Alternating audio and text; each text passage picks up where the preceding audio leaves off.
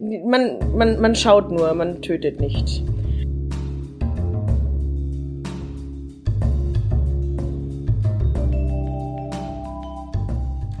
Hallo und herzlich willkommen zu einer neuen Folge Blattkritik der Print Podcast. Ich bin die Franzi. Ich habe uns heute ein Magazin mitgebracht. Wie die regelmäßigen Hörer unter euch wissen, geht's bei uns jedes Mal aufs Neue um ein Magazin vom Bahnhofskiosk oder einem anderen Kiosk. Ähm, einer bringt's mit, wir alle drei sprechen drüber und deswegen möchte ich jetzt erstmal meine zwei Co-Hosts begrüßen, nämlich den Philipp und den Tobi. Hallo, Servus. Hallo zusammen. Ja, wir sind bei Folge 11 angelangt und ähm, 12, 12 angelangt. Die letzte Folge war die Schnapsfolge. Ah, okay, ja, wir sind bei Folge 12 angelangt und ähm, freuen uns, dass unsere Hörerschaft weiter wächst und gedeiht. Willkommen auch diesmal wieder an alle neuen Hörer. Ähm, wieder mal haben wir einen Blick in unser Postfach geworfen und freuen uns auch jedes Mal über Kritik und Feedback. Spezieller Gruß geht heute an eine Hörerin, die wir uns jetzt mal rausgepickt haben. Christina, danke für deine Nachricht. Die ist bei uns angekommen. Auch alle anderen sind weiterhin herzlich eingeladen, Nachrichten an unsere E-Mail-Adresse zu schreiben, die wir am Ende des Podcasts nennen. Ja, Christina hat eine Frage zum Fokus, Tobi. Ähm, die Christina möchte nämlich gern wissen, ob denn auch äh, Frauen dabei waren bei der Wahl zu den ähm, zur Bundestagsversammlung. Offensichtlich ist uns da ein kleiner Fauxpas passiert. Wir haben nur über Männer gesprochen. Das ist natürlich nicht im Sinn der Sache. Ich äh, hol mal noch ganz kurz den Fokus. Ich hol den noch mal. Jawohl. Ja, wir lassen das natürlich nicht einfach stehen. Das ist natürlich eine berechtigte, wichtige Frage. Und da ich, gehen wir gern drauf ein. Ich bin mir gerade gar nicht sicher, aber hat's Tobi nicht sogar irgendwie so erwähnt, äh, quasi, weil er gesagt hat, die Bundespräsidentenwahl und dann hat er sich selber noch Nein, die Frage geht nicht um die Kandidatinnen, sondern wir haben auch über die Leute gesprochen, die äh, hingeschickt werden, die wählen dürfen. Und da haben wir nur über ja. Männer gesprochen. Ach so. Also und jetzt ist die Frage, die Frage ob war, ob es Teilnehmerinnen nur, ja, genau. an der Bundesversammlung und jetzt, Also es gibt jetzt, natürlich ach, ja, Teilnehmerinnen. Die Frage, falls sie auch existiert, können wir direkt äh, sagen. Aber die Frage ist, hat der Fokus auch Frauen vorgestellt? Oder haben hab ähm, wir also hat der Fokus die Frauen vergessen vorzustellen oder wir? Das ist eigentlich die Frage. Und ich hoffe, ich wir können die Schuld auf den Fokus schieben. Du hast, ja, nee. offensichtlich. Ist Aber jetzt aufgefallen. Okay, warte. Eins, zwei, drei, vier, fünf, sechs, sieben, acht, neun, zehn, elf, zwölf, dreizehn, vierzehn, fünfzehn Männer. Eins, zwei, drei, vier, fünf Frauen. Okay, okay. also. Aber ähm, ich habe nur, ja, ähm, my bad. Ja. Das ist toll, dass das auffällt und ja, das dass da das Feedback an uns sag, kommt. Sag mal zwei Frauen. Ja, sag mal. So. Äh, die da vorgestellt wurden. Mhm. Ähm, Sibel Kekili. Also hier Schauspielerin. Mhm. Und, oh Gott, ich hab's schon wieder weggeblättert, ey. Ja, Cfix. Hä, wo waren die denn? Hä? Unter was steht es denn? Du hast es doch gerade gefunden. Uah. 34, ja. Aber das ist so. Wir müssen es auch mal filmen eigentlich. ja. Äh, genau, also Sibel Kekili, Schauspielerin. Für wen? Oh. SPD. Ich sag auch SPD. Ah, Grüne? wir sind Franzi, einfach wir sagen einfach nichts mehr. Und äh, Lisa Federle. Kenn ich nicht. Kommunalpolitikerin und Ärztin in Tübingen, bekannt geworden als Initiatorin des Modellprojekts Öffnen mit Sicherheit. Aha, okay. FDP. Also Grüne dann. CDU. ja, Ach, Mann. Ey, so viele Parteien sind es halt echt nicht. Ne? Ja, ich dachte halt, die hätte Boris Palmer persönlich geschickt. Ja, das so. stimmt. Hätte man vermuten können, hm. aber gut. Na gut. Ähm, ja, äh, wollen wir einfach schnell weiter Bevor wir uns weiter blamieren, äh, großes, große Entschuldigung an alle interessierten Hörerinnen und Hörer, dass wir vergessen haben, euch auch Frauen in dieser Kategorie bei der letzten Folge äh, vorzustellen. Aber großes Kompliment an Christina für dein gutes Zuhören und für dein Feedback und große, liebe Grüße gehen raus an dich von uns allen. Und wer auch gern mal hier über Spotify quasi durch das große, weite Internet von uns gegrüßt werden will, der ist herzlich eingeladen, sich in Zukunft ebenfalls mit Feedback, Anregungen und Ideen und vielleicht auch Magazinvorschlägen an uns zu wenden unter der E-Mail-Adresse Blattkritik-podcast.gmx.de genau Aber, aber, wir können, nee, nee, wir können nicht auf die allgemeine E-Mail-Adresse können wir keine, ähm, keine Vorschläge für Magazine. Oh, das stimmt. Oh, das Das stimmt. funktioniert nicht. Wir müssen noch, ähm, wir müssen noch für uns alle selber eine E-Mail einrichten. Ja. Das, wenn man bedenkt, dass wir es nicht mal schaffen, eine E-Mail-Adresse regelmäßig zu kontrollieren, würde ich Ja, das jetzt oder- vielleicht. Oder Wenn ihr ja, Vorschläge so. habt für einen von uns konkret, der ein Magazin vorstellen soll, dann bitte einfach im äh, Betreff schreiben, damit niemand von den anderen diese E-Mail öffnet und die anderen auch weiter überrascht sind. Einfach Guter im Betreff nur an Franzi, nur an Tobi oder nur an Philipp. Wenn ihr denkt, derjenige Nice. oder diejenige kann dieses Magazin am besten vorstellen. Ja. So, so viel zum Organisatorischen. Dann würde ich mal sagen, sind wir doch eingestimmt für eine neue zwölfte Folge Blattkritik jetzt hier im März 2022. Worauf habt ihr Lust, Jungs? Vielleicht mal was weniger Kontroverses als letztes Mal. Also die Hürde ist sehr niedrig, weniger kontrovers zu sein. Ich hätte ohne Scheiß, äh, weil ich gerade so ein bisschen, also manche Pflanzen bei mir zu Hause wachsen sehr gut und manche Pflanzen wachsen nicht so gut und äh, ich bin gerade so ein bisschen am struggeln, wie man denn zum Beispiel eine Aloe Vera Pflanze gut zum Wachsen bekommt. Dementsprechend stell doch bitte ein Gartenbaumagazin vor, Franzi. Das wäre eine coole Idee gewesen, die ich leider nicht hatte. Ich habe kein. Gartenbaumagazin äh, in petto, aber ich habe tatsächlich mir auch gedacht, irgendwie, ähm, ich habe überlegt, jetzt haben wir letztes Mal, waren wir sehr aktuell, vielleicht bringe ich mal ein bisschen Ruhe rein, auch in diesen turbulenten Zeiten und äh, mach irgendwas, wo wir uns vielleicht einfach mal ein bisschen informieren und ein bisschen smooth drüber sprechen können, ohne dass man irgendwen beleidigen muss oder so. Das fand ich eigentlich ganz schön. Außerdem kann ich äh, spoilern, ich war letzte Woche im Urlaub und zwar an der Nordsee. Das heißt, ich war am Meer und dann habe ich mich natürlich ein bisschen auch mit dieser Thematik beschäftigt. Und äh, da habe ich mir ein bisschen Reiselektüre mitgenommen und die möchte ich euch jetzt eigentlich gerne mal vorstellen oder mit euch besprechen. Ich habe, ähm, wie ich schon ein bisschen angekündigt habe, eine Zeitschrift mitgebracht, die heißt Mare. Die Zeitschrift der Meere. Wollt ihr direkt mal raten, um was es da vielleicht geht, wie die so aussieht, oder braucht ihr noch ein paar Eckinfos? Aber wenn ihr jetzt einfach mal nur die Info habt. Hm. Die Zeitschrift heißt Mare, die Zeitschrift der Meere. Was erwartet ihr? Reisen und Essen wären jetzt meine ersten Hm. Assoziationen. Oder so. Nee, was hat die für einen Untertitel? Die Zeitschrift, Die Zeitschrift der der Meere. Meere. Dann glaube ich, ist es eher so Biologie-Zeug. Ich hab Bock, dass es über so ähm, Fische geht, die in unfassbar, also in unfassbarer Tiefe leben und deswegen Mhm. ganz komisch aussehen und so, so keine Ahnung, so Neonleuchter vor sich hertragen und sowas. Auf sowas hätte ich Lust. Ja, da kann ich dir die kommende Folge der Mare empfehlen, weil da beschäftigen sie sich nämlich intensiver mit Fischen und mit Gefühlen von Fischen. In der Folge, die ich jetzt mitgebracht habe, nicht. Ähm, bevor ich euch mal ein bisschen weiter drauf eingehe ähm, oder mehr Tipps gebe, um was es genau bei dieser Zeitschrift geht, vielleicht ein paar Eckdaten. Stolze 12 Euro hat diese Zeitschrift gekostet. Also das ist schon äh, Taschenbuchmäßig eigentlich, wenn man ehrlich ist. Die teuerste bisher, oder? Ich glaube auch. Also das ist Mhm. ich wollte mit euch dann auch noch mal drüber sprechen, was ihr denkt, was für ähm, Menschen die Mare lesen. Aber so viel kann ich sagen, ist offensichtlich auch eine Zeitschrift, die Menschen auch sammeln. Also auch behalten. Die liest man nicht einmal und legt sie weg, sondern die haben die Leute in ihren Regalen. 130 Also Seiten hat sie auch. Genau, okay. Ja. Mhm. Also schon dick.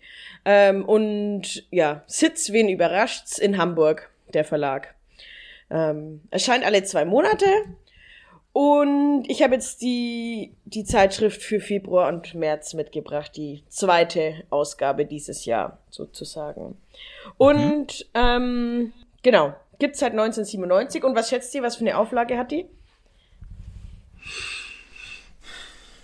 Naja, 15.000 Stück. ich hätte auch, ich sag 25.000. Ja, Tobi gewinnt 27.000 sind's. Verdammt. 27.000 sind's. Ähm, und ja, sie wird, ich habe mal den Wikipedia-Eintrag ganz plump gelesen, da wird sie beschrieben als deutsche Kultur- und Reisezeitschrift. Ja. Mhm.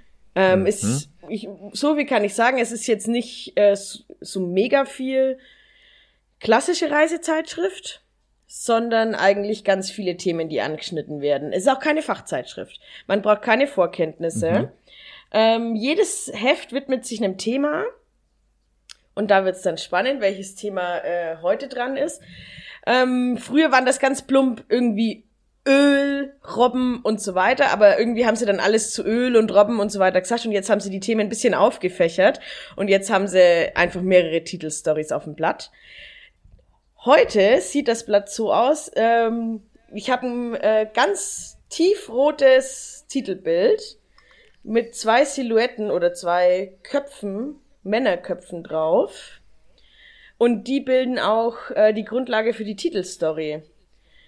Äh, nämlich zwei Herren mit Namen Marx und Engels. Und die Story ist äh, auf letzter großer Fahrt. Also das ist die Titelstory zu den beiden. Genau, Cool, so das viel mal spannend. so. Ja, das eigentlich ganz, äh, fand ich eigentlich auch ganz spannend. Ähm, genau, das ist so das Thema, das es diesmal gibt. Ja, sonst gibt's eigentlich zu der an sich gar nicht viel zu sagen. Ich würde euch jetzt direkt tatsächlich mal fragen zum Einstieg, was ihr denkt, wer da wirbt, bevor wir drüber sprechen, was ihr denkt, wer das liest. Das hängt ja ein bisschen zusammen vielleicht auch. Ja, ich meine, also wenn sie sich trauen, ich weiß nicht, Marx und Engels auf die, auf das Titelbild zu nehmen. Ach so, aber die Frage war erstmal noch, wer wirbt. Wer wirbt erstmal, ja? So Surfzeug?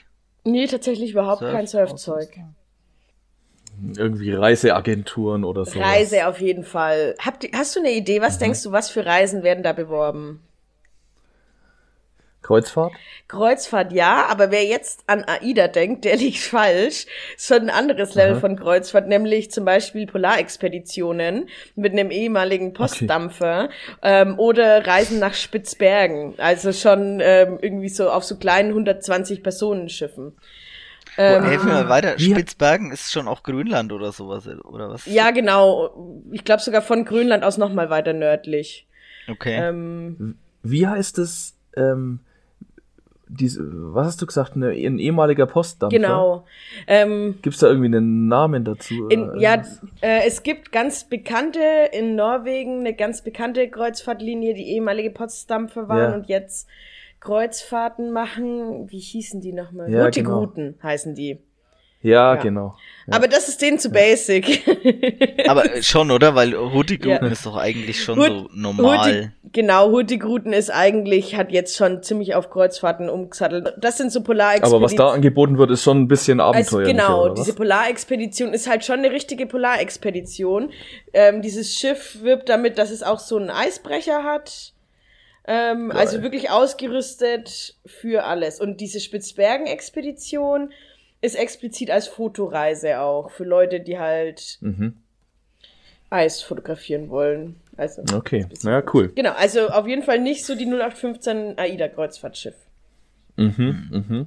Also, ich meine das schon ernst mit dem Meer. Ja, okay, aber vielleicht, ich dachte eher, vielleicht sieht man sowas bei einer Zeitschrift wie der Made eher skeptisch, weil das jetzt ökologisch gesehen recht problematisch ist. Ich meine, so, Mhm. Diese Kreuzfahrtschiffe verbrauchen ja auch Unmengen an Diesel, oder? Ja, Aber gut, ähm, äh, Man kann ja dafür trotzdem werben und es dann in der Zeitschrift vielleicht trotzdem thematisieren. Ähm, wer wirbt sonst noch so Jacken? Äh, hier North Face oder so. Ja, auch überraschenderweise nicht. Braucht man ja unbedingt, wenn man äh, eine Polarexpedition macht, aber keine Kleidung. Mhm, okay. Ich hatte gerade noch irgendwas im Angeln? Kopf. Äh, Nee, auch nicht. Man, man, man schaut nur, man tötet nicht. Also keine, keine Gemeinsamkeiten mit dem Überläufer erkennbar. Okay. Oh Gott, ey. Danke, Franzi. äh, tja. Was denn noch? Kein Plan. Nordsee? Also ganz stumpf. Das wäre irgendwie lustig. Nee. Nee. Also es gibt noch einen Klassiker, auf den könnt ihr kommen, oder zwei Klassiker, die eigentlich in fast jeder Zeitschrift vertreten sind. Naja, irgendwie Literatur Genau, und andere Zeitschriften. so. ja, genau. Planet oder ähm, sowas. tatsächlich Literatur, nicht Reiseführer, sondern hauptsächlich Romane.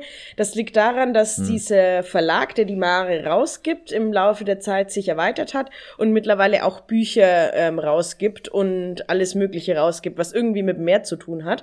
Und dazu äh, gehören auch äh, Romane, die irgendwie mit Meer zu tun haben. Krimi und so ein anderer Roman, irgendwie so lebensfindende Geschichte. Sowas auf jeden Fall. Und auch ähm, ähnliche Zeitschriften aus dem Verlag. Ja. Okay. Komm, eins bekommt er noch hin. Noch ein Klassiker fehlt. Naja, äh, Klassiker wäre noch so, weiß nicht, irgendwelche Genuss-Luxusartikel, Schnaps.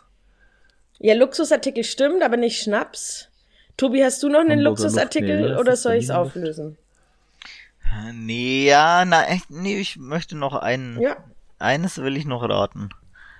Also Luxusartikel, kein Schnaps. Tja. Eine Uhr mit Kompass oder eine Uhr? Ja. also Uhr stimmt schon mal. Sogar zwei Uhren. Einmal hier von Seiko, ähm, meines Wissens nach, dadurch, dass wir öfter mal auf Uhren, Uhrzeit.org unterwegs sind, äh, sind die im Vergleich zu der anderen Uhr, die beworben wird, eher so Mittelmaß. Die andere Uhr, die beworben wird, ist äh, Patek Philippe. Also das sind schon nochmal äh, deutlich teurere Uhren. Ähm, Okay. Ja. Also das sind wirklich Luxusartikel. Steht hier auch, Patek Philippe gehört einem nie ganz allein. Man kauft man immer auch für die Generation, die nach einem kommt. Na, Wird- wunderbar. Ist doch schön. Ja. Ja. Also es gibt ähm, noch drei Sachen, aber könnte schwierig werden. Soll ich mal auflösen oder wollt ihr noch? Komm, lass uns doch jeder, Jeder noch, noch einen einen Versuch, Versuch, ja. wenigstens. Ins Blaue. Hä. Was braucht man denn? Also, Kleidung ist halt echt eigentlich ein geiler Tipp gewesen, ne? aber Stifte, Notizbücher. nee. Einfach um sein Reisetagebuch zu führen. Lochbücher. Mm, Irgendwas im großen Themenfeld Rauchen. Nee, gar nicht. Ich glaube, die sind eher naturverbunden. Die rauchen nicht. Naja, okay. Nee, dann ich passe. Ich, mir ist zu schwer. Ja, komm, erzähl's also, uns. ein Klassiker, der noch fehlt, ist Kosmetik. Ähm, Ah, Ritual ist eine relativ, äh, ja, jetzt nicht ganz günstige Kosmetikmarke, aber noch, ähm, noch im Rahmen. Ähm, ein eigenes Parfüm, das sie selber rausgestellt haben, beziehungsweise zwei eigene Parfüme. Ähm, eins mit dem Duft der Levante und eins mit dem Duft von Mittelmeer oder so. Keine Ahnung. das ist sehr witzig. ich fand es irgendwie auch witzig, dass sie einfach zwei eigene Parfüme mit Meeresdüften gemacht haben. Aber Frauenparfum. Frauenparfum. Ähm, und Naturkosmetik auch ähm, eher auf Frauen ausgelegt. Mhm. Und dann noch äh, Manufaktum. Kennt ihr das, den Laden? Manufaktum? Ja. Ja. Das sind Was so, also so, so, so, keine Ahnung, so Kunstkitsch ein bisschen, also so schon teurer, aber irgendwie schon Kitsch, oder? Ja, würde ich jetzt eigentlich gar nicht mal so sagen. Es ist, gibt auch viele nützliche Sachen so für die Küche oder so, auch Töpfe und so haben die. Ähm, Mhm. Es ist irgendwie so eine Mischung aus, also es ist auch so Dekozeug wie Nanuna nah, aber es ist halt unbeschreiblich viel teurer. So. Also du kannst ja, dir ja, äh, okay. halt überlegen, ob du ein Nudelsieb äh, bei Ikea kaufst oder bei Manufaktum und dann kostet es halt irgendwie zwei Euro oder 200. So. Genau, so, Okay. Ja. so irgendwie, so, so Nanunana, dann kommt Depot und dann kommt Genau, Manufaktum. oder? genau. Ja. Ähm, also so Innenzeug äh, für die Wohnung. Ähm, Ja. Sie werben hier mit äh, Hashtag gegen das Wegwerfen. Daumen hoch für alles, was reparierbar ist. Wiederverwende ohne Ende. Also so langlebiges Nutzzeug, Okay. was man eigentlich, wenn man ehrlich ist, wirklich nicht braucht. Aber es ist irgendwie, äh, hat angeblich gute Qualität. Und dann noch für verschiedene Nachrichten.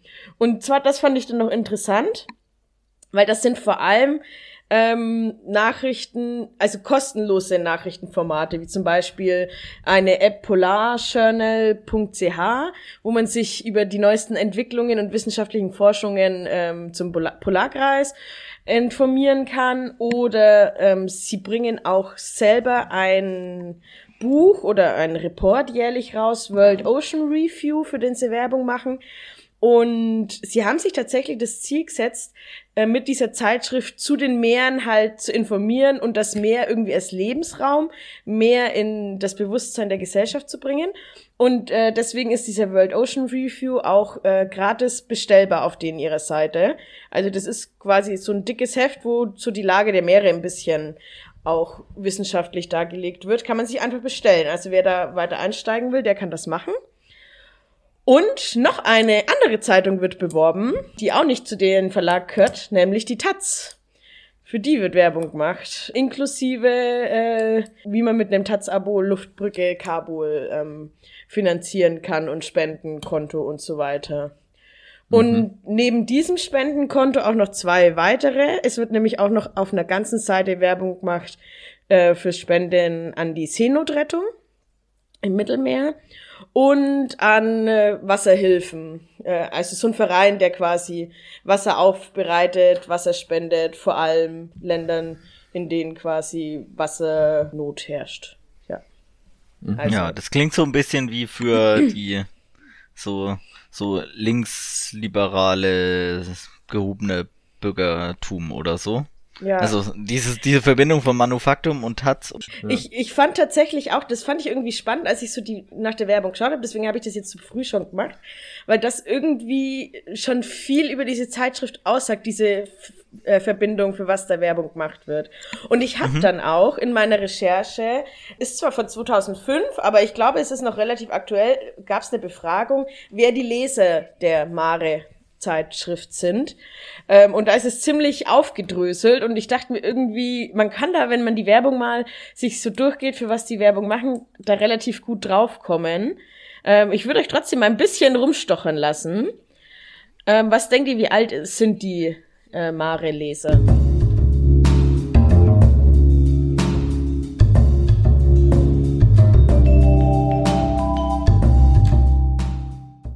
Naja, 35 bis 55. Ja.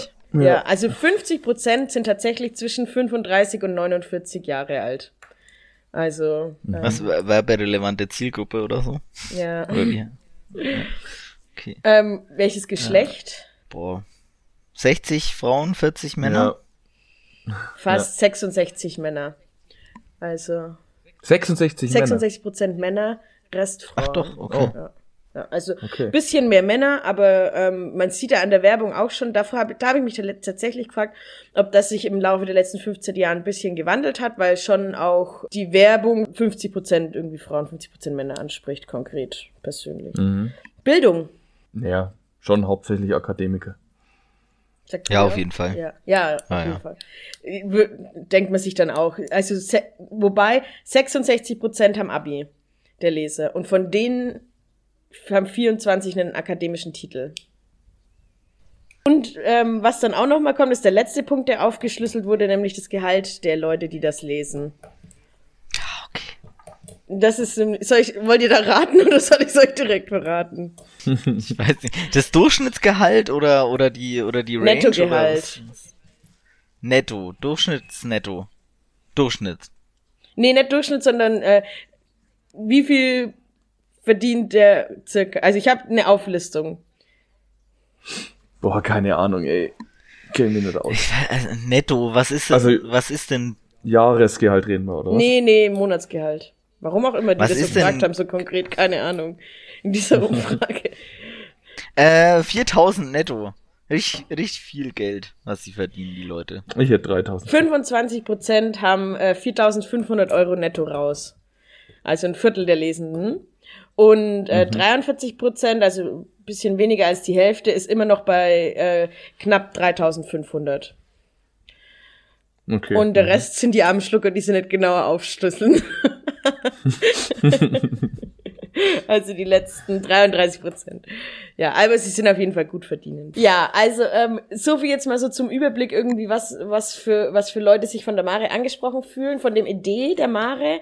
Also das weiß ich nicht, ob ich das jetzt so konkret schon gesagt habe, was die Idee hinter der Zeitschrift ist.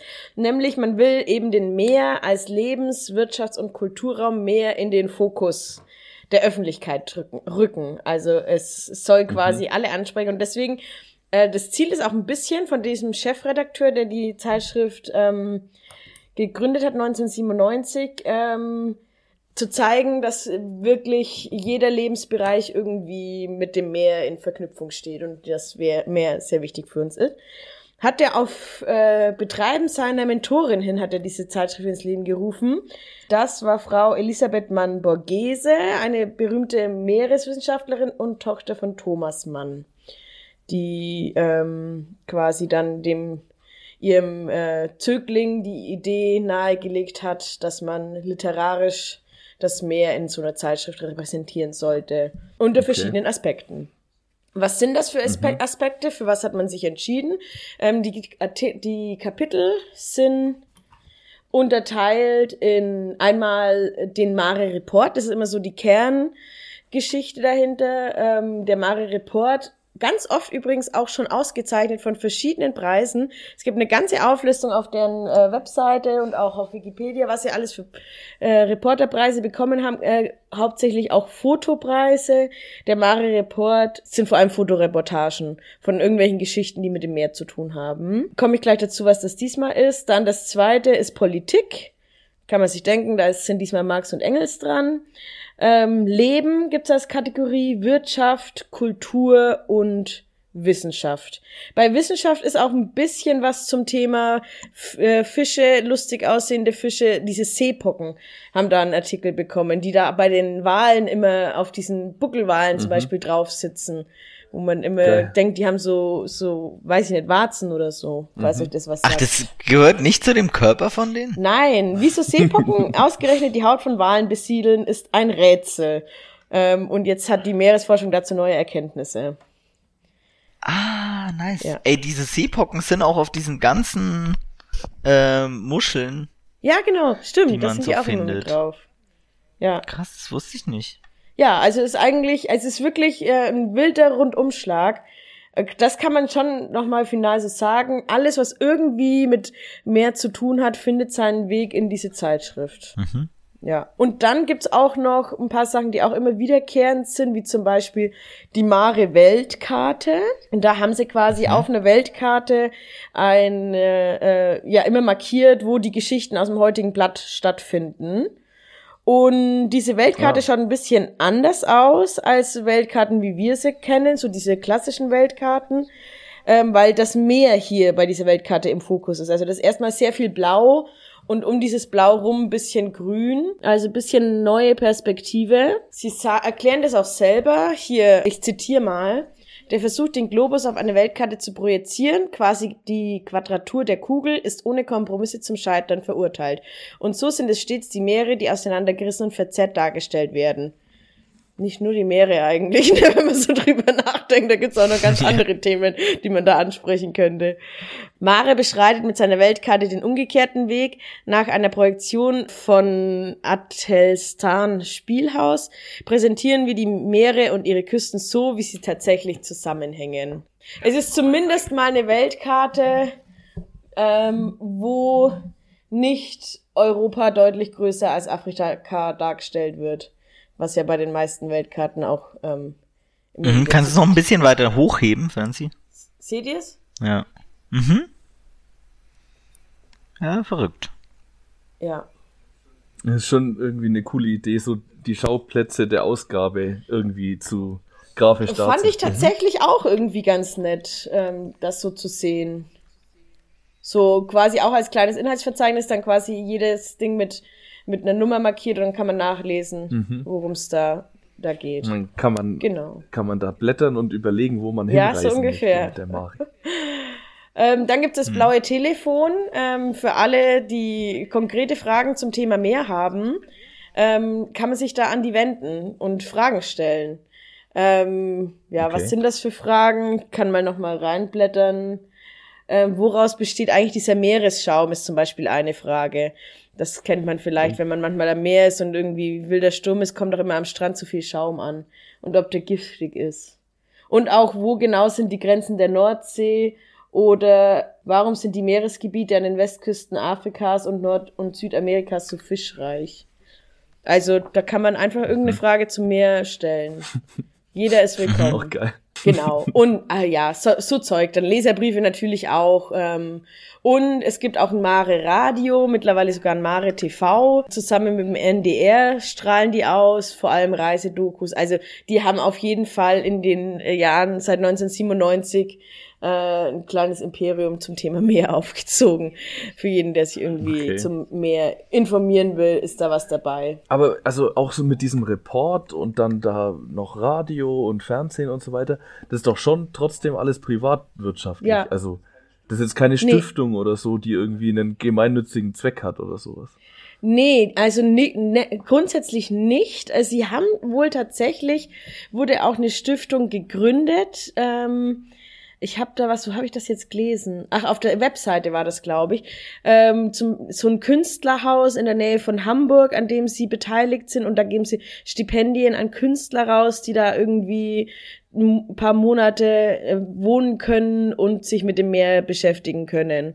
Und also mhm. sie haben mhm. da wohl äh, wie die dann zu diesem ganzen Geld kommen, keine Ahnung. Es ist ein bisschen im Wikipedia-Artikel ähm, wurde ein bisschen spekuliert, dass eben äh, Elisabeth Mann Borghese, von der ich gerade schon gesprochen habe, wohl das große Startkapital äh, gegeben hat, aber das wurde nie bestätigt. Äh, der ähm, der Chefredakteur, der auch immer noch Chefredakteur ist, mhm. Nikolaus Gelbke, der hat hier auch eine sehr wilde Sturmfrisur, fand ich irgendwie auch sehr sympathisch. Er ist mhm. offensichtlich hier in den Nordwind gestellt, um da authentisch zu sein. In Kiel wohnt der gute Mann. Und der hat, spricht immer nur von privaten Förderern, die da wohl bis zu sieben Millionen in diese Zeitschrift und in dieses Projekt gesteckt haben. Wow, okay. Ja, als das 97 das gegründet verrückt. wurde. Mhm. Ja. Also das ist schon so, ja, es ist schon ein Projekt oder nicht nur ein Projekt. Die Mare als Zeitschrift ist das, das Kern des Ganzen, der Kern des Ganzen, glaube ich. Aber so, daraus ist schon auch viel gewachsen und viel die Idee gewachsen, ähm, äh, die, das, das Meer zu und die Meeresforschung und so weiter zu unterstützen und ähm, irgendwie in den Fokus zu rücken. Okay. Ja. Genau, dann diese Radiosendung ist irgendwie ein, mindestens einmal die Woche kommt dann eine Reportage ähm, in WDR 2 oder so von der Mare-Redaktion. Da machen die auch in der Zeitschrift Werbung dafür. Ja. Genau, so viel dazu erstmal. Also ist auf jeden Fall eine Zeitschrift, die viele Themen anschneidet. Ähm, wir können uns ja jetzt mal anschauen, wie sie die Themen anschneidet. Auf dem Titelblatt sind nicht nur Marx und Engels, sondern es ist auch Werbung für ähm, paar andere Artikel, zum Beispiel die große, den großen Report dieses Mal. Da geht's um Emanzipation auf Schottisch, heißt dieser Artikel. Und es geht um die sogenannten Heringsmädchen, um Schottinnen, die ja im letzten Jahrhundert oder Mitte des Jahrhunderts, so vor dem, knapp vor dem Weltkrieg bis äh, danach, äh, als Heringsmädchen auf den schottischen Inseln gearbeitet haben und wie das Leben da aussah. Also die wird, da wird quasi eine wurde da rausgepickt, die mittlerweile natürlich schon äh, in Rente ist und der ihr Leben wurde da ein bisschen dargestellt mit alten Bildern und neuen Bildern, wie es jetzt aussieht. Es ist ein äh, recht schöner Artikel, eigentlich sehr bildlastiger Artikel, muss man sagen. Ähm, hm. Also ist halt eine Fotoreportage geht da um den Stolz der Heringsmädchen. Äh, was ist der Stolz der Heringsmädchen und haben die, also geht's irgendwie darum, haben die irgendeinen Arbeitskampf gemacht oder? Ja. Ich, also, oder ist es einfach nur eine, nur eine Reportage über das Leben?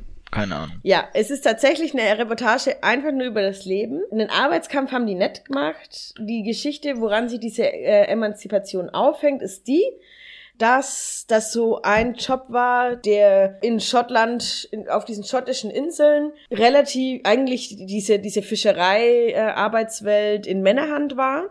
Und dann haben die Heringe, hat die Nachfrage nach Heringen so überhand genommen, dass alle Männer auf die äh, Fischdampf vergangen sind.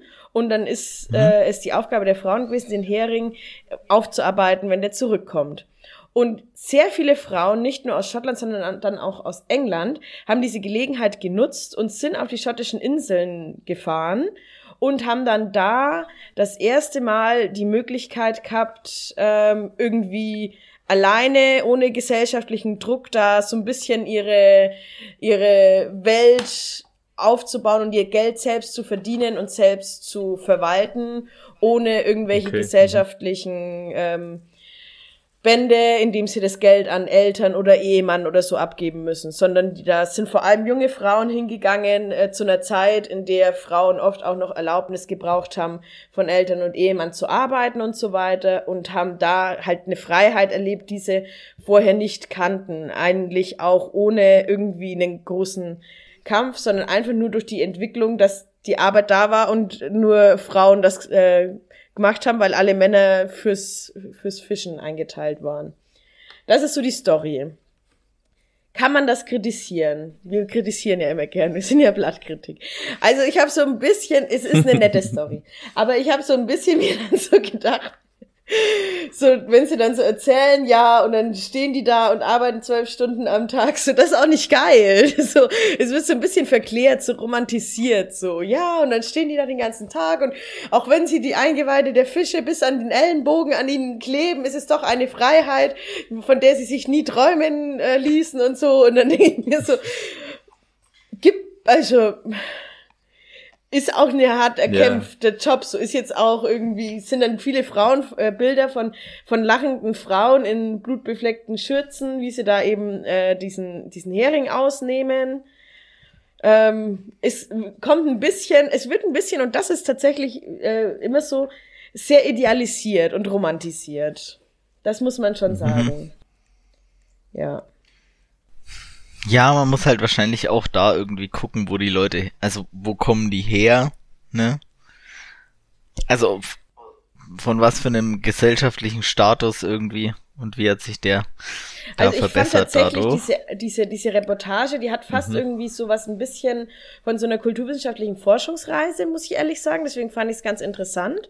Also diese Reporter, die sind da tatsächlich halt auf diese Insel gereist, haben dann eine, e, eins von diesen ehemaligen Heringsmädchen äh, besucht und sich ihre Bilder zeigen lassen und alles erklären lassen, wie das bei der so lief. Und auch ein bisschen, leider erst am Schluss, das fand ich ein bisschen schade, gehen sie dann auch auf den, den Wandel ein, der passiert ist, weil natürlich jetzt das überhaupt nicht mehr so ist, dieses, ähm, jetzt kann man das auch nicht mehr, also wenn du jetzt in die Fischfabriken da gehst, äh, auf diesen äh, schottischen Inseln und jemand nach den Heringsmädchen fragst, ähm, dann zucken die alle mit den, mit den Achseln und ähm, da stehen jetzt ähm, Frauen und Männer am Band und ähm, ist überhaupt nicht mehr, äh, da kannst du nicht mal mehr romantisieren, dass da irgendwie äh, sich da irgendwas erkämpft wird.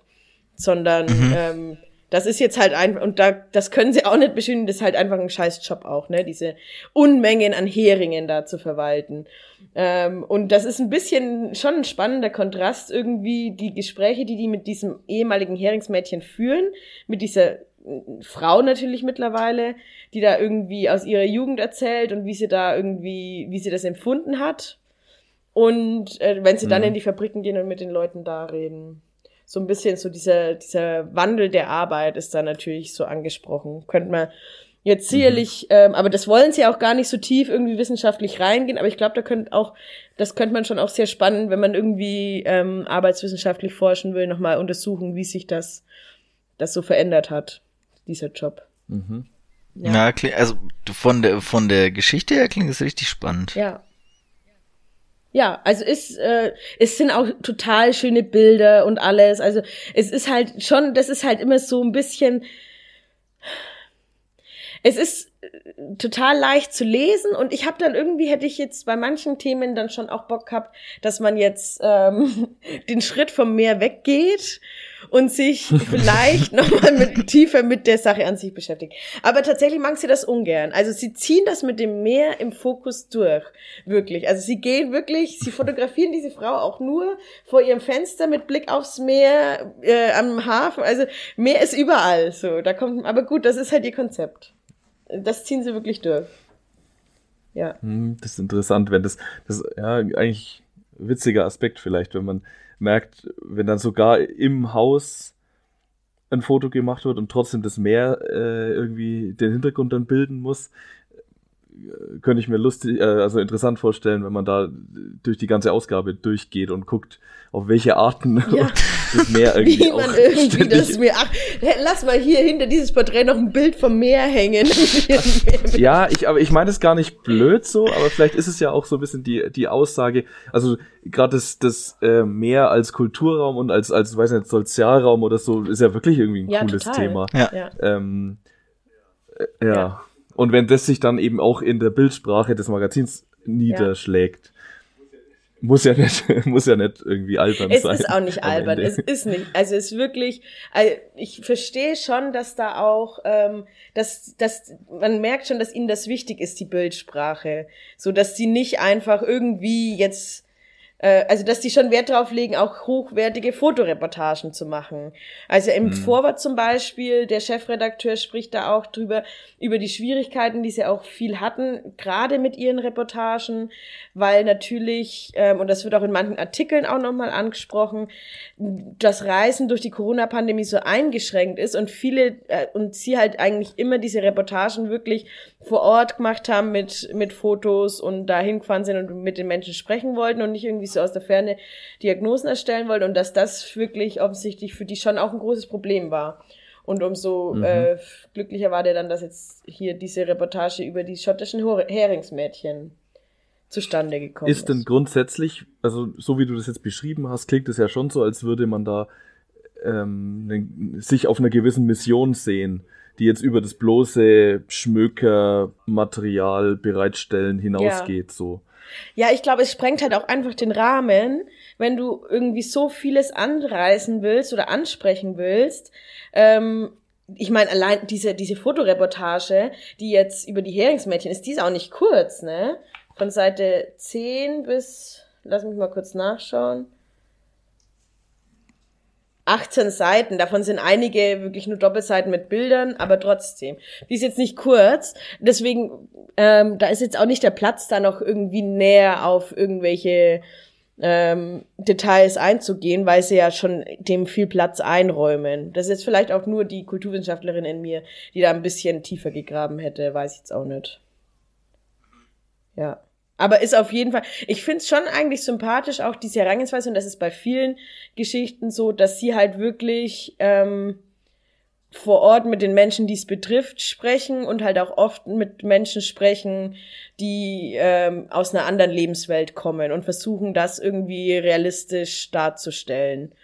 Ähm, abgesehen von, also, dass sie jetzt nicht irgendwie so diese kolonialistische Blick, den ja oft irgendwie so westliche Journalisten dann äh, haben auf so Länder, ähm, die zum Beispiel äh, hier auf den Philippinen haben sie auch eine Reportage über Goldfische und so.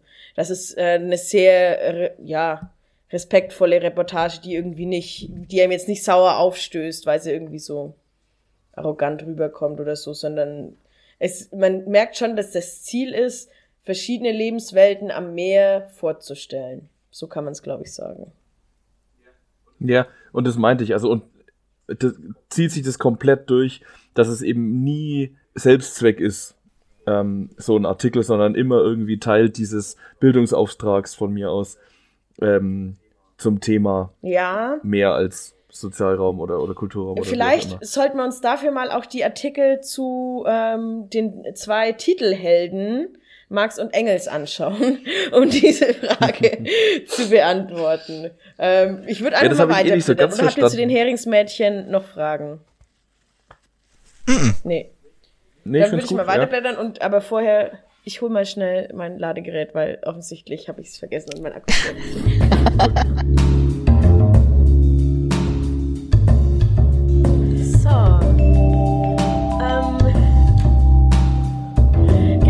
blättern wir einfach mal weiter.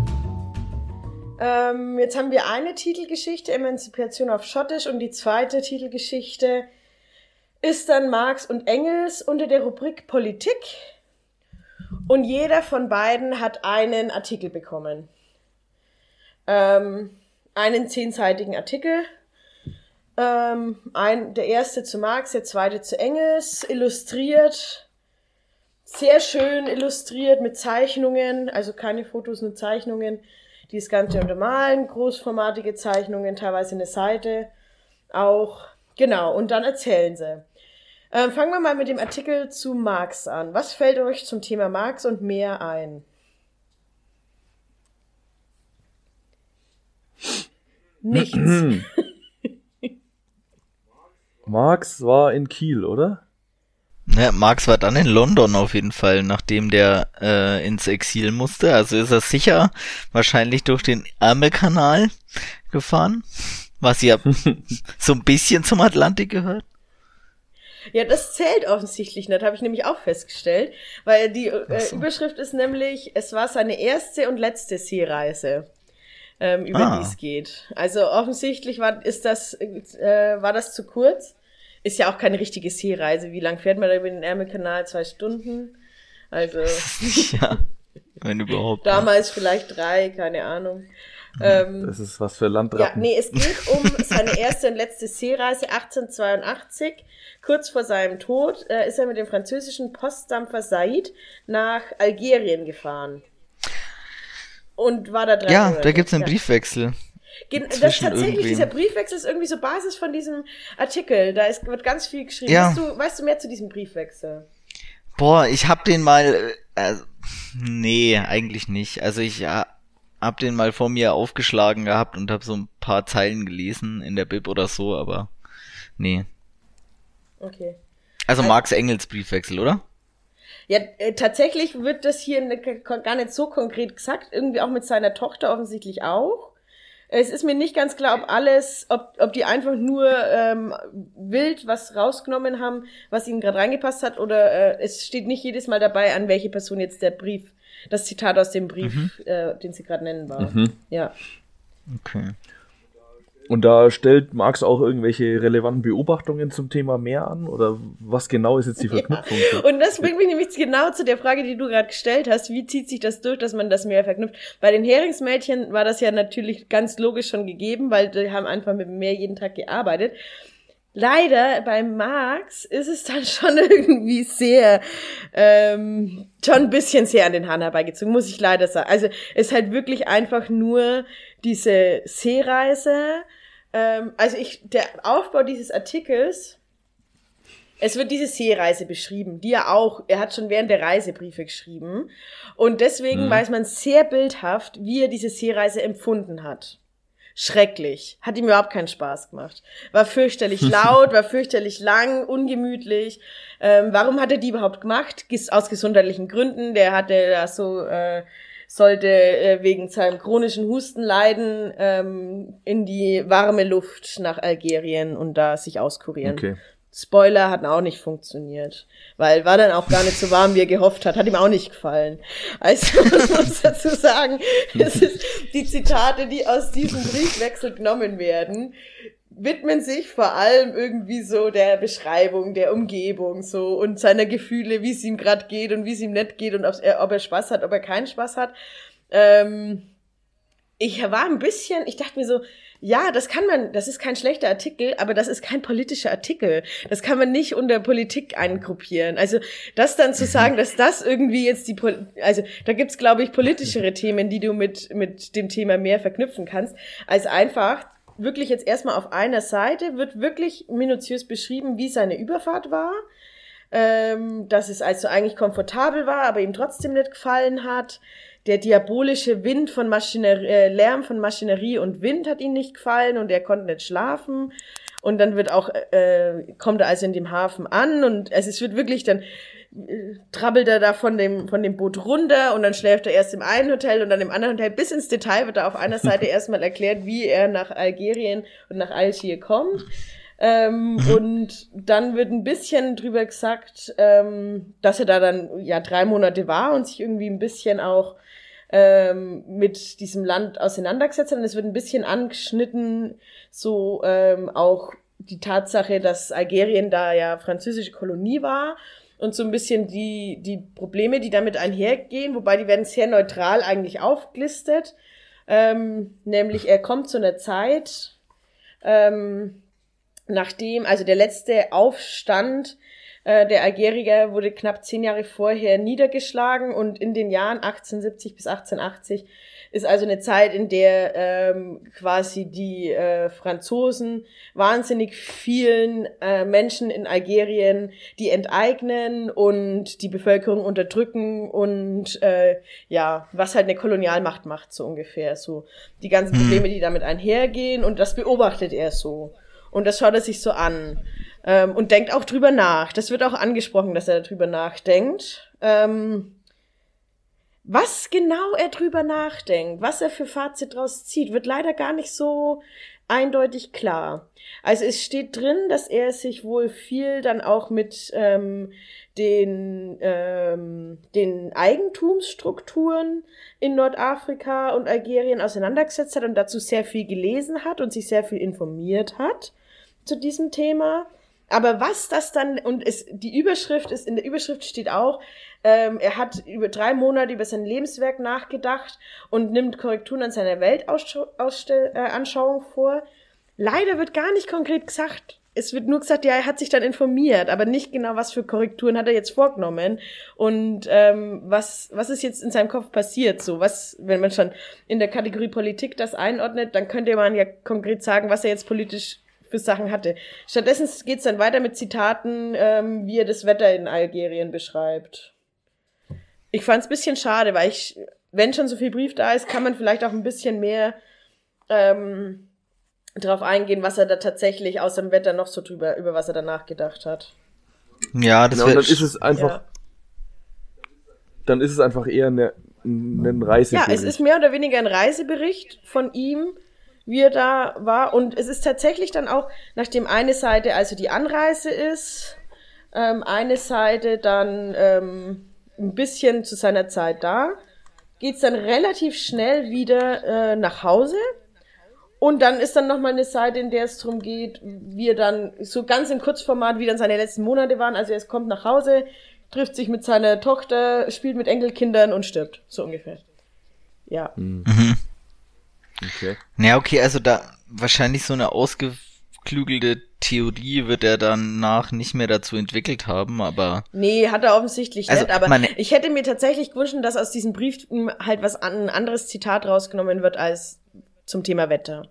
Das hätte mich irgendwie. Naja, und es wird ja, ja, und ich meine, es wird ja wahrscheinlich dazu was gegeben haben. Also, ich meine, auch so ein Kritiker des Kolonialismus. Also, ja. da hätte man wahrscheinlich irgendwie anders einbauen können, aber das ist halt nicht das Thema wahrscheinlich, ne? Also ja, so, ich, vielleicht so das ist Thema da ja auch wieder das Thema, dass es zu weit führt. Ne, das, mhm. das ist dann auch wieder, also sie wollen das jetzt auch gar nicht ähm, mega in die äh, äh, politische Ideologie von ihm einsteigen und das erklären oder so und so weiter.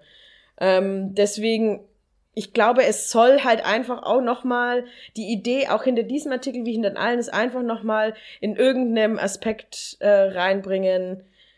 Jeder hat irgendwas mit mehr zu tun, keine Ahnung. Auch jemand, der nur eine Seereise im Leben gemacht hat. Ja, so viel da. Also das ist eigentlich die Story dann äh, zu Marx. Jetzt bin ich mal gespannt. Ja, was, was ist mit Engels? War der mehr am der Meer? Liebt es. Man muss ja äh, positiv dann auch weitermachen. Hattet ihr mehr Seereisen als mehr Max? Was glaubt ihr? Er war auf jeden Fall de deutlich reicher. Also. ja, er hat, also tatsächlich finde ich es da nicht ganz so weit hergeholt, ähm, weil der offensichtlich schon ähm, ein großer Fan des Meeres war. Ähm, viel am Meer unterwegs war äh, und auch an einem Küstenort in England über 20 Mal Urlaub gemacht hat. Also der war viel am Meer, der hat das Meer immer irgendwie mit Freiheit gleichgesetzt und darüber auch einiges, ein bisschen was philosophiert, schreiben sie hier. Die Geschichte, um die es jetzt geht, die, die Reise, die sie sich hier konkret äh, ähm, annehmen, ist äh, die Bestattung von Engels. Darum geht's eigentlich in diesem Artikel. Der hat nämlich testamentarisch okay. verfügt, dass er an besagtem Reiseort in dieser Gegend, in der er über 20 Mal auch im Urlaub war, ähm, dass er da eine Seebestattung bekommt, seine Asche da ins Meer geschüttet wird. Krass. Und jetzt müssen wir raten, wo, oder was? Könnte machen, ja. ich will Längen und Breiten Ja, ich habe es ja schon ein bisschen nee, gespoilert. Das war halt in England an der Küste. Hm. So. Hm. An welcher Küste? Ja, in England an noch, der Küste. Das könnt ihr jetzt noch raten, an welcher Küste. Plymouth. ja, so, nee, es war wirklich nur so ein kleines Örtchen, wo, so eine Gegend einfach offensichtlich eher. Kein konkreter Ort, aber schon äh, mit Blick auf den Kontinent, auf den er dann immer nachdenklich gestarrt hat, steht hier. Mhm. Der Strand, ja. Und es geht, ähm, da geht's dann schon irgendwie ein bisschen, also da äh, ist irgendwie das Meer präsenter, weil irgendwie schon versucht wird, sein Leben ein bisschen so mit dem Meer zu verknüpfen, erklärt wird, warum war ihm das wichtig, dann eine Seebestattung zu machen, dass das irgendwie halt dann ähm, sein Verständnis von Meer ähm, war zum einen diese Freiheit, aber zum anderen auch äh, wollte er also bewusst nicht irgendwo groß begraben werden, sondern wollte also da in allen Weltmeeren verstreut sein und ähm, irgendwie sich selber zurücknehmen, steht da und so mhm. irgendwie sich nicht so wichtig machen. Keine Ahnung, ich kannte ihn nicht, ich weiß es nicht, ob das alles stimmt oder ob das Interpretation ist, aber irgendwie wird dann auch sehr eindrücklich beschrieben, wie dann diese Seebestattung stattgefunden hat.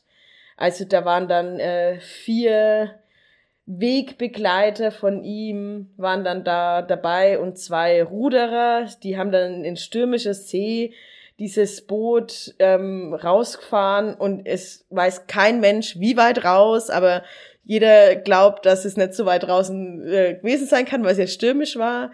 Und da haben sie dann dieses, ähm, diese Urne verstreut, beziehungsweise man hofft oder der Autor hofft, ähm, dass die Urne dafür ins Meer gestreut wurde, wie er sich gewünscht hat. Es wird eine ganze Seite drüber philosophiert, wie schrecklich es wäre, wenn die jetzt einfach nur die Urne ins Meer geschmissen hätten. Weil dann würde er da jetzt gefangen in seiner Urne ähm, auf dem Meeresboden liegen, anstatt die Freiheit des Meeres zu genießen. Ja. Okay. also, es ist ganz. Also es ist schon auch Gefühl dabei. Es ist schon wirklich Mari. Gefühl dabei. Also ähm, man, man sitzt quasi mit in diesem Ruderboot und fragt sich mit, schmeißen sie jetzt die Urne rein oder die Asche? Ja. Ja. Auch das aber ein relativ wenig politischer Artikel, muss man auch noch mal sagen. Also ähm, mhm. auch wirklich, man hätte einfach sagen können, ich Geschichte oder historische Reiseberichte oder ähm, Menschen am Meer, irgendwie so, aber Politik sehe ich da halt wirklich nicht. Nur weil das ein Name ist, den man irgendwie, äh, dem man was Politisches, mit dem man was Politisches verknüpft, finde ich das gewagt. Aber okay, mein Gott. Ja, ist halt irgendwie alles ist so, ähm, so Zerstreuung für die Person von Kultur. Ja. So irgendwie liest man ja. sich gerne durch, klingt, klingt so wie, als würde man sich das gerne durchlesen, als würde man sich gerne die Bilder angucken, als würde man gerne am Meer sitzen und die Made in der Hand haben. Ja, genau so ist es. Ich hatte mir auch überlegt, ja, voll. Als, es, als ich das gelesen habe, das habe ich, glaube ich, die Zahl habe ich gar nicht genannt. Also in dieser Umfrage kam auch raus, dass 80 Prozent der Mare-Leser eben die Mare sammeln. Und ich habe mir dann überlegt, wenn ich jetzt die mir in den Schrank stelle, hole ich die dann nochmal raus? Lese ich das dann nochmal? Wie so ein Buch, wo ich mir dann nach ein paar, nach einer Zeit denk. Also zum Beispiel die, äh, ich habe auch eine Zeitung, von der ich ein Abo habe und die äh, auch äh, alle drei Monate kommt, die Geo-Epoche mit äh, ja, Geschichtsthemen. Und da ist es schon so, dass ich mir manchmal halt irgendwie, keine Ahnung, wenn irgendwas, irgendein Thema wieder aktuell wird, dann nehme ich mir äh, die Folge zu zum Balkan wieder raus und lese das nochmal durch, so ungefähr. Ich hoffe, dass Leute das auch mit der Mare machen. Ich muss sagen, ich würde es nicht machen. Ich fand es wirklich jetzt ganz nett, äh, die im Urlaub zu lesen. Ich würde sie jetzt nicht anfangen zu sammeln. Aber muss man ja auch nicht. Das ist ja nicht der Anspruch, den eine Zeitschrift haben muss. Sehr okay. Ja. Ja, also von dem her, es ist äh, ein netter Artikel, es ist auch wirklich wahnsinnig schön illustriert, muss ich auch noch mal sagen. Also wirklich künstlerisch finde ich es äh, wirklich schön. Schön mhm. einfach. Ist das der Anspruch? Sollen Max und Engels einfach schön sein? Naja, aber. Naja, die Nein, Frage ist doch wohl eher, ob die Mare einfach schön sein soll. Also die Mare, so wie du das jetzt eingangs alles erzählt hast, will ja irgendwie schon mehr sein, so mit einem Haha mehr, äh, mit einem Bildungsauftrag ähm, und mit, ja, wir wollen irgendwie die Meeresforschung unterstützen und da geht es irgendwie auch drum, äh, auf Probleme mit Umweltschutz und Ökologie hinzuweisen und so weiter. Ähm, das wäre halt irgendwie, finde ich, jetzt die spannende Frage, ob es dann am Ende vielleicht doch einfach eher nur schön sein will und schön im Regal stehen soll. Und man fühlt sich.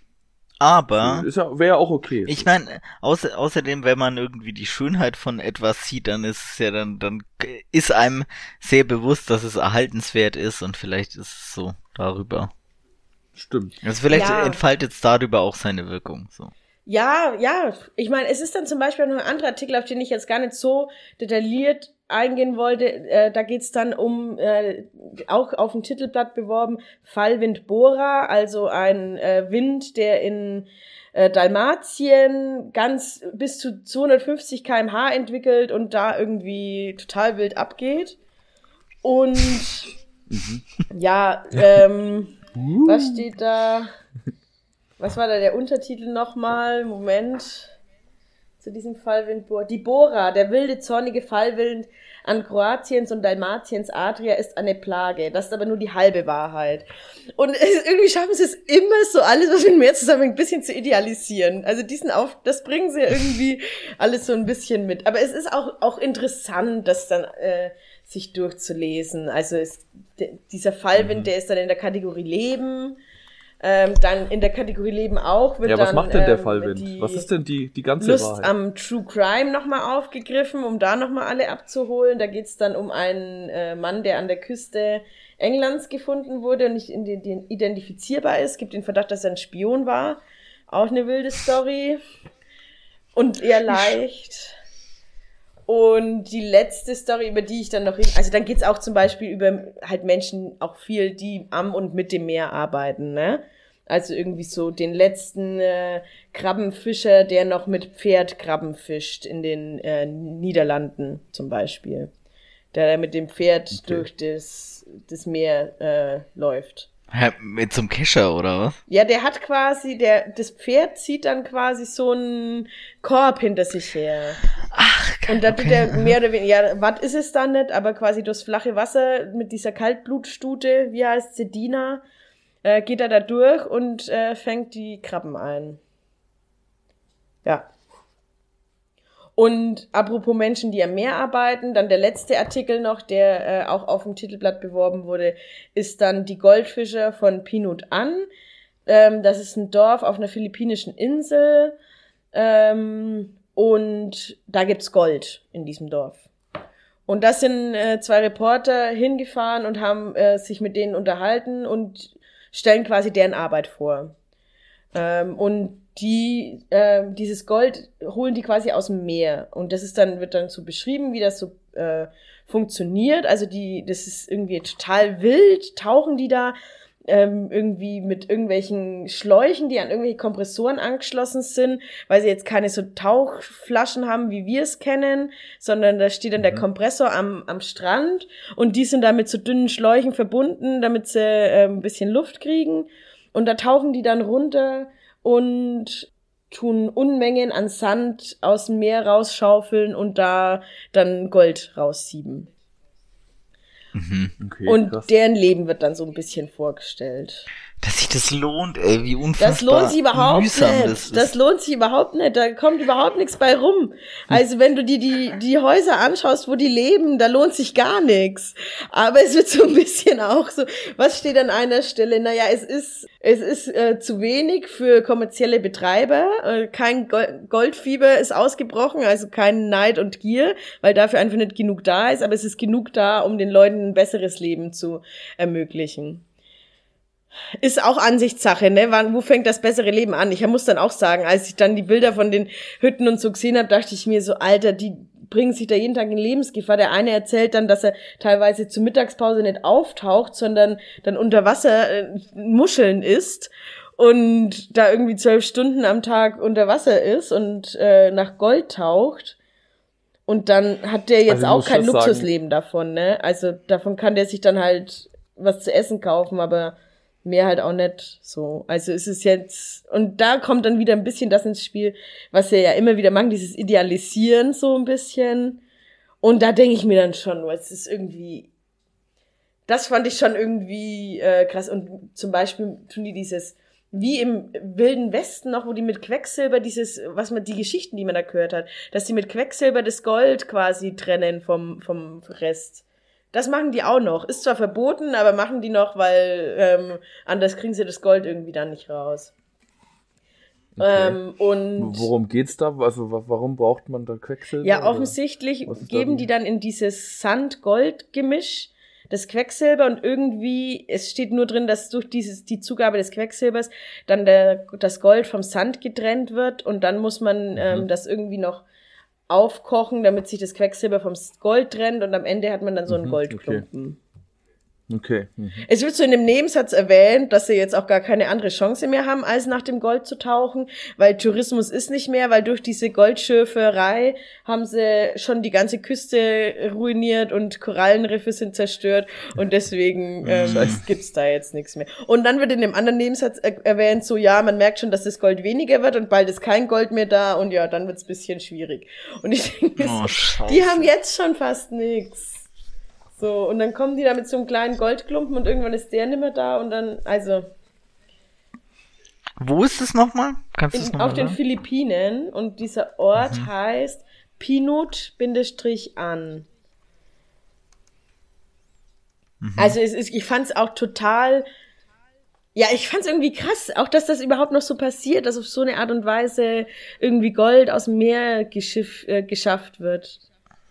Ähm, wusste ich gar nicht, ja. fand ich interessant. Mhm. War ja. wirklich, da gab es wirklich ein paar Aspekte. Also das ist auch wie, dass sie äh, die, die Art von Story, die sie halt machen, dass sie begleiten halt da wirklich äh, mehrere Menschen, die da in diesem Bereich arbeiten ähm, und zeigen das sehr eindrücklich, wie die arbeiten. Aber also ein leichter Job ist das nicht und auch, dass es sich mega lohnt, finde ich auch, kann man wirklich nicht sagen. Krass. Ja. Ja, also das ist auf jeden Fall mal ein Artikel, der wirklich sehr viel auch ums Meer geht. Es gibt auf tauchen.de äh, gibt es einen Artikel über die Goldtaucher von den, von den Philippinen. Das sind bestimmt die, ja. Ja. Ja. Ähm, vielleicht frei zugänglich, da muss man nicht die Made sich kaufen. Falls sich da wer dafür interessiert, können wir ihn Man kann aber, es, ich habe festgestellt, auf mare.de werden auch immer wieder Artikel frei zugänglich. Kannst du? Ähm, okay. Können gelesen werden. Kann man ihnen nicht vorwerfen, dass sie hier nicht äh, irgendwie alles hinter der Paywall verstecken. Ja, also ähm, ne, das Dorf, das dann äh, abgebildet ist, das sind dann wirklich halt auch mehr oder weniger äh, Wellblechhütten zusammengezimmert. Ne? Ich glaube, dass ich diesen Artikel, das dachte ich mir, wenn ich gelesen habe, ich glaube, ich hätte mir diesen Ort, wenn ich nur den Artikel gelesen hätte, ohne Bilder, komplett anders vorgestellt. Viel idyllischer. Ne? Erst die Bilder, die dann dazu sind, haben das irgendwie nochmal ein bisschen relativiert, was ich da eigentlich lese. Und das fand ich dann schon irgendwie, mhm. dachte ich mir so, hm, da ist mir dann aufgefallen, dass die, dass vielleicht ein bisschen dann doch zu wenig Kritik geübt wird. Zu viel idealisiert also, wird. Das wird idealisiert, weil dieser Artikel in Tau bei Tauchen.de ist halt nur schrecklich. Das ist ja furchtbar. Das wird idealisiert, das wird auf jeden Fall idealisiert. Krass. Also das, ähm, ja, da wird zum Beispiel der eine wird be begleitet, Saber heißt der, ähm, wie, und das ist der, von dem ich gerade erzählt habe, der erzählt, dass er dann unter Wasser ähm, mal so ein Seeigel aufbricht oder eine, eine Muschel isst, damit er halt nicht auftauchen muss zum Mittagessen ähm, und Zeit spart. Ähm, und der wird dann so begleitet und ja, der hat früher Muscheln verkauft und dann hat er gehört, da gibt's Gold. Und dann ist er halt dahin und jetzt verdient er sich mit seinem Gold gar nicht schlechtes Geld und kann so überleben und hat quasi hier ähm, sich was aufgebaut. Und dann siehst du halt ein Bild von seiner Hütte hm. und denkst dir so, wie was aufgebaut? Das ist doch immer noch scheiße. Der Mann muss unter Wasser Mittag essen. Also, das ist doch kacke. Das kann man doch nicht wollen.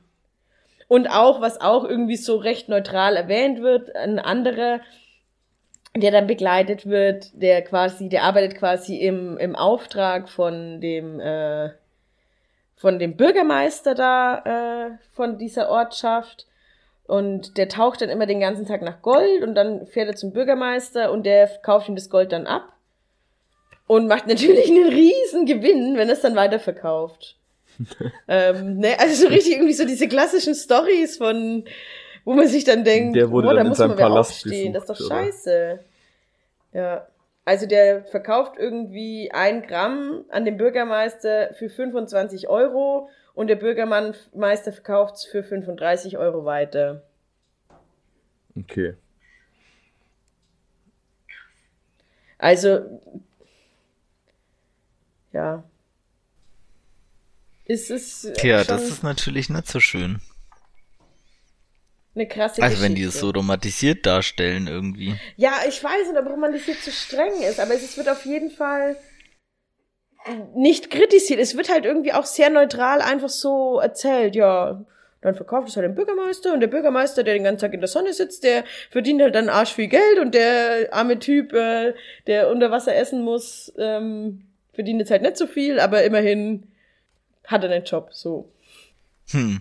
Schade, Mare. Ja, Mare, da ist noch Luft nach oben. Ja, jetzt sind wir alle, ähm, alle Artikel durchgegangen, die hier auf der Titelseite beworben werden. Man könnte natürlich bei 130 Seiten noch viel mehr ins Detail gehen, aber es ist ja auf, an sich auch wirklich viel Bildmaterial. Es ist natürlich auch noch ein bisschen was in Sachen Richtung Wissenschaft. Ähm, da geht es zum Beispiel um alte Seekarten, ähm, um die Rolle von Eisbären auf alten Seekarten. Also irgendwie auch ein witziges Thema, äh, zu dem Geil. es überraschend viel zu ja. sagen gibt muss ich sagen. Also überraschend viele Seekarten, die sich mit dem Thema Eisbären beschäftigt haben, die hatten dann doch irgendwie eine große Rolle. Ist schon, alte Karten haben, haben ja auch irgendwie sowas Interessantes. Und eben diese Seepocken, die, über die wir am Anfang kurz geredet haben. Also ähm, auch nochmal ein spannendes Thema. Ja. Ja, ich glaube immer mehr, das lebt halt schon davon, dass es einfach cool illustriert ist wahrscheinlich und irgendwie nett Fall, zum Angucken ja. und irgendwie alles so interessant, so einfach. Mhm. Auf jeden Fall, also es würde schon massiv verlieren, wenn wenn ähm, wenn mehr Fokus auf Text als auf Bild hätte, wenn das Bild nicht diese Texte untermauern würde. Aber schon auch sehr lange Artikel. Schon sehr lange Artikel, also schon so zehn, also wie gesagt, diese, diese Reportage sind 18 Seiten, aber davon ist bestimmt die Hälfte Bilder. Ja. Deswegen, ja. Aber das war die Mare. Ähm, ja. Bisschen was haben wir kritisiert, aber ich hoffe diesmal nicht zu viel, um ein bisschen Harmonie auch noch in die Welt zu bringen. ja. Ja, vielen, vielen Dank. Ja, danke euch auch für eure Teilnahme und euer Zuhören ich war schon lange im Arm Meer, aber vielleicht. Ja, ich war, stand vor drei Tagen, stand ich noch an der Nordsee, hab meine Nase in den Nordwind gehalten. Geil. War leider Ebbe, also so nah war ich dann auch nicht am Meer dran. aber, aber warst du nur einen Tag oder was? Ja, wir waren quasi ein bisschen weiter vom Meer weg und haben dann nur einen richtigen Ausflug so richtig mit Wanderung am Meer entlang gemacht. Okay. Schön. Aber ich meine, das Coole ist doch einfach rauszugucken und da ist halt nix. Ja, total. Ja. So. Ja, und dann sitzt man da auch, also wenn man dann da in so einem Hütchen sitzt mit äh, Kamin und in der Mare blättert, dann geht's einem auch gut. Es ist so ein Wohlfühlding war das schon. Ich, will, ich werde es mir jetzt also nicht die nächste Ausgabe nochmal kaufen, aber es, man kann dann mal durchblättern. Ist eigentlich irgendwie für mich so eine Urlaubszeitung ein bisschen gewesen. Ja.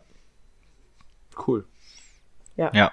Urlaubs- und Sonntagszeitung. Ja, total. Und also irgendwie, ich habe halt immer nicht so Lust auf diese plumpen Reisemagazine, wo einfach irgendwie einfach nur ein Reisebericht den nächsten jagt. Das fand ich dann irgendwie dann schon ganz sympathisch, dass halt auch irgendwie ein bisschen andere Themen dann nochmal so aufbereitet wurden.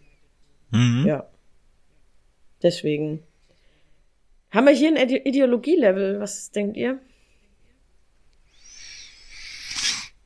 Ja, haben wir sicher, gell?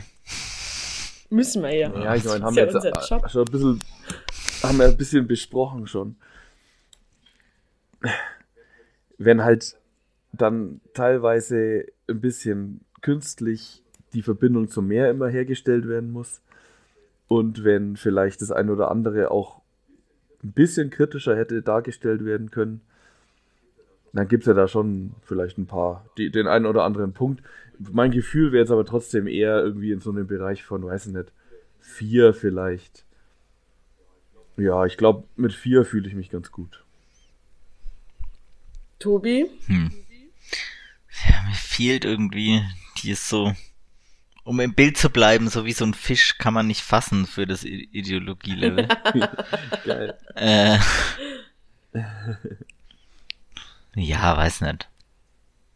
So sechs vielleicht? Also, weil, ne, ich, finde immer, so ein bisschen kritisch muss man halt solche Dinge auch betrachten und wenn das nicht der Fall ist, dann finde ich das schade, aber auf der anderen Seite, vielleicht will man das halt auch nicht und ähm, hat dann seine Genüge darin, da halt so Lu für Luftbrücke und Seebrücke und ähm, nochmal zu werben, Hilfe. was gut ist, was basically sehr gut ist, deswegen, ja, so eine 6. Ich glaube, ich würde mir die Made mal kaufen.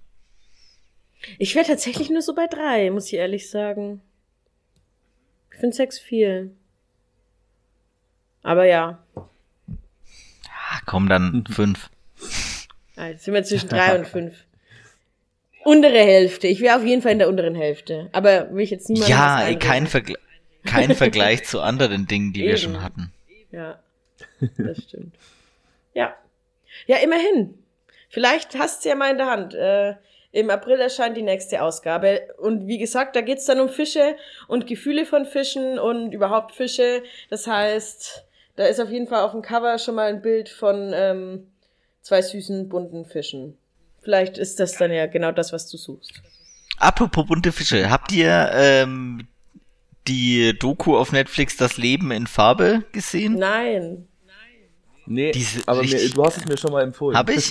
Habe ich es hier im Podcast ja. schon mal empfohlen? Nee, oder? Nee. nee. Okay, sehr Es ist so richtig geil. Ich musste die ganze Zeit dran denken, äh, während du erzählt hast, dass es mich so ein bisschen daran erinnert. Es geht einfach nur drum, was für fancy Farben in der Natur vorkommen. Und das sind auch so Krebse und Fische ja, geil. Voll geil. Vielleicht schaue ich mir ja. die jetzt mal an. Das klingt mit nach einer guten Sonntagabend-Doku. Voll, voll gut, auf jeden Fall auf Englisch mit David Attenborough. Ah, cool. Mhm. Schön. Also, eine Empfehlung jagt die nächste hier im Blattkritik-Podcast. ich würde sagen, damit Dann verabschieden wir uns an der Stelle jetzt mal von unseren Hörerinnen und Hörern. Ciao. Danke, dass ihr wieder zugeschaltet habt und äh, bis zum nächsten Ciao. Mal.